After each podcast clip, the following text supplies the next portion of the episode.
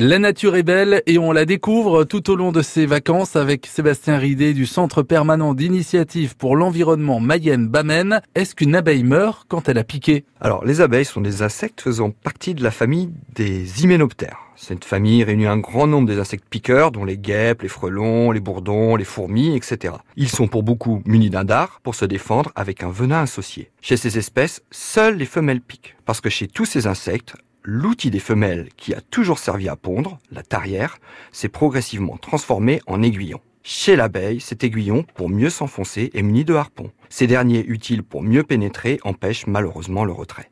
Quand l'abeille s'enfuit, le bout de son abdomen se décroche, laissant le dard et le sac à venin sur place. L'abeille ne survivra pas longtemps à cette déchirure. Cette caractéristique de l'abeille n'est aucunement valable chez les frelons, bourdons et autres guêpes qui peuvent piquer plusieurs fois.